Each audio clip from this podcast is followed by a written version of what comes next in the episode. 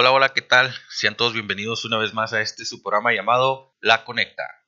Hola, Master, qué milagro que anda por acá. Ya me había echado mis vueltas y pues ya nunca lo encontraba. ¿Qué le pasó? ¿Por qué no había venido? Hola, hola, Tocaín. ¿A poco se había estado viniendo? Pues fíjate que había tenido unas cosillas que hacer, pero pues ya estamos aquí de vuelta y ahorita en esta ocasión te voy a hablar de algo muy interesante, a ver qué te parece. ¿A poco sí, Master? ¿A poco me va a hablar de, de cómo ganar dinero sin trabajar?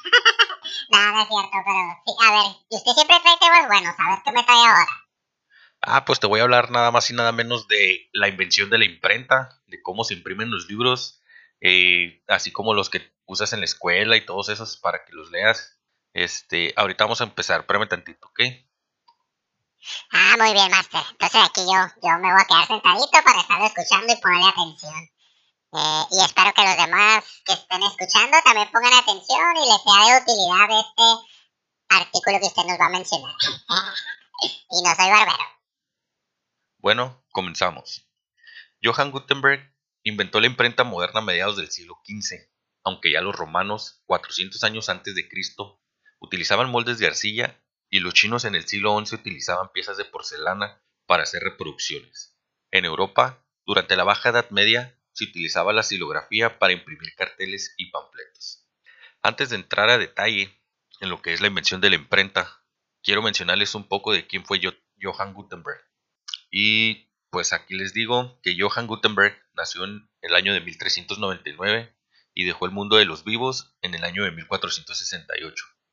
Quiero aclarar que esta efeméride es muy importante, bueno, yo la considero importante para lo que es la cultura en la historia a nivel mundial, ya que revolucionó la manera en la que se hizo la reproducción de los libros y facilitó la vida de las personas en todo el mundo.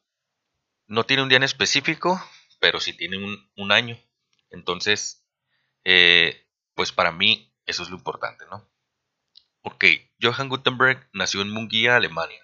El padre de Johann Gutenberg era comerciante y su madre la hija de un tendero.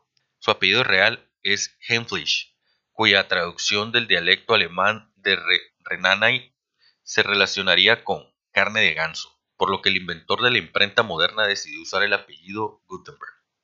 El avance tuvo lugar en el siglo XV, mejorando así la impresión de libros a gran escala.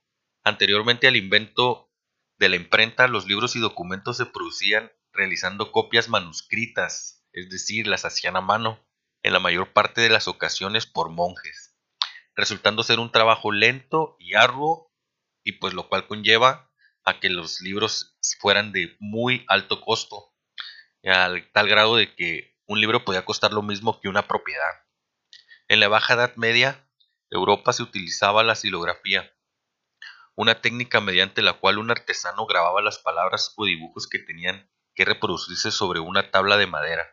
El, el, trabajo era muy laborioso y si se desgastaba algún trozo o cambiaba parte del contenido, había que volver a repetir el molde completo.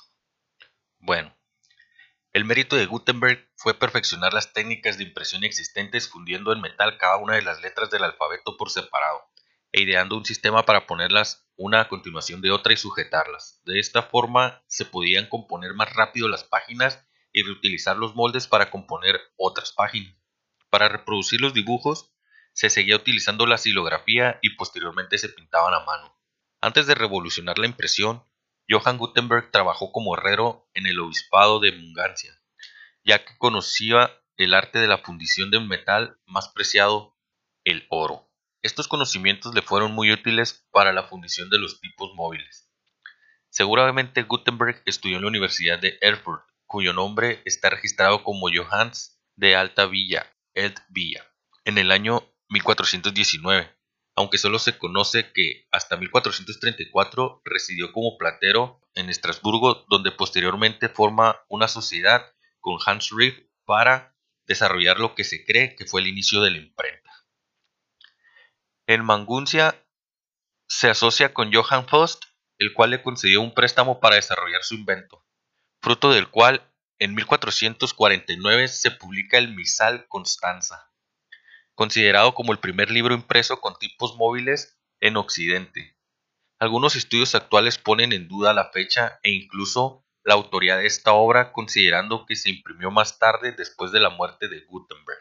Lo que sí es claro, en 1452 se inicia la impresión de la obra más importante en el mundo, y es nada más y nada menos que la impresión de la Biblia de 42 líneas o Biblia de Gutenberg, marcando el inicio de la edad de la imprenta.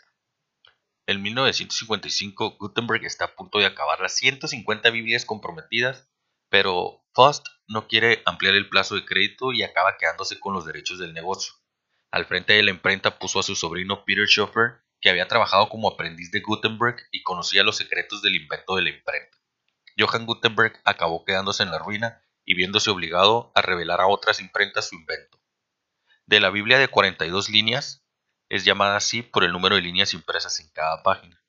Se produjeron 180 ejemplares, 45 en pergamino y 135 en papel, una gran cantidad de libros impresos para aquel entonces, recibiendo la denominación de incunables, denominación que reciben todos los libros impresos antes del primero de enero de 1501. ¿Qué les parece? Y aquí la información de la efeméride de la imprenta. ¿Cómo la ves, Tocaín? Ah, pues muy interesante, Master. Les voy a platicar a mis amigos lo que aprendí hoy. Bueno, pues cuídate y hasta luego. Esto ha sido todo por hoy aquí en La Conecta.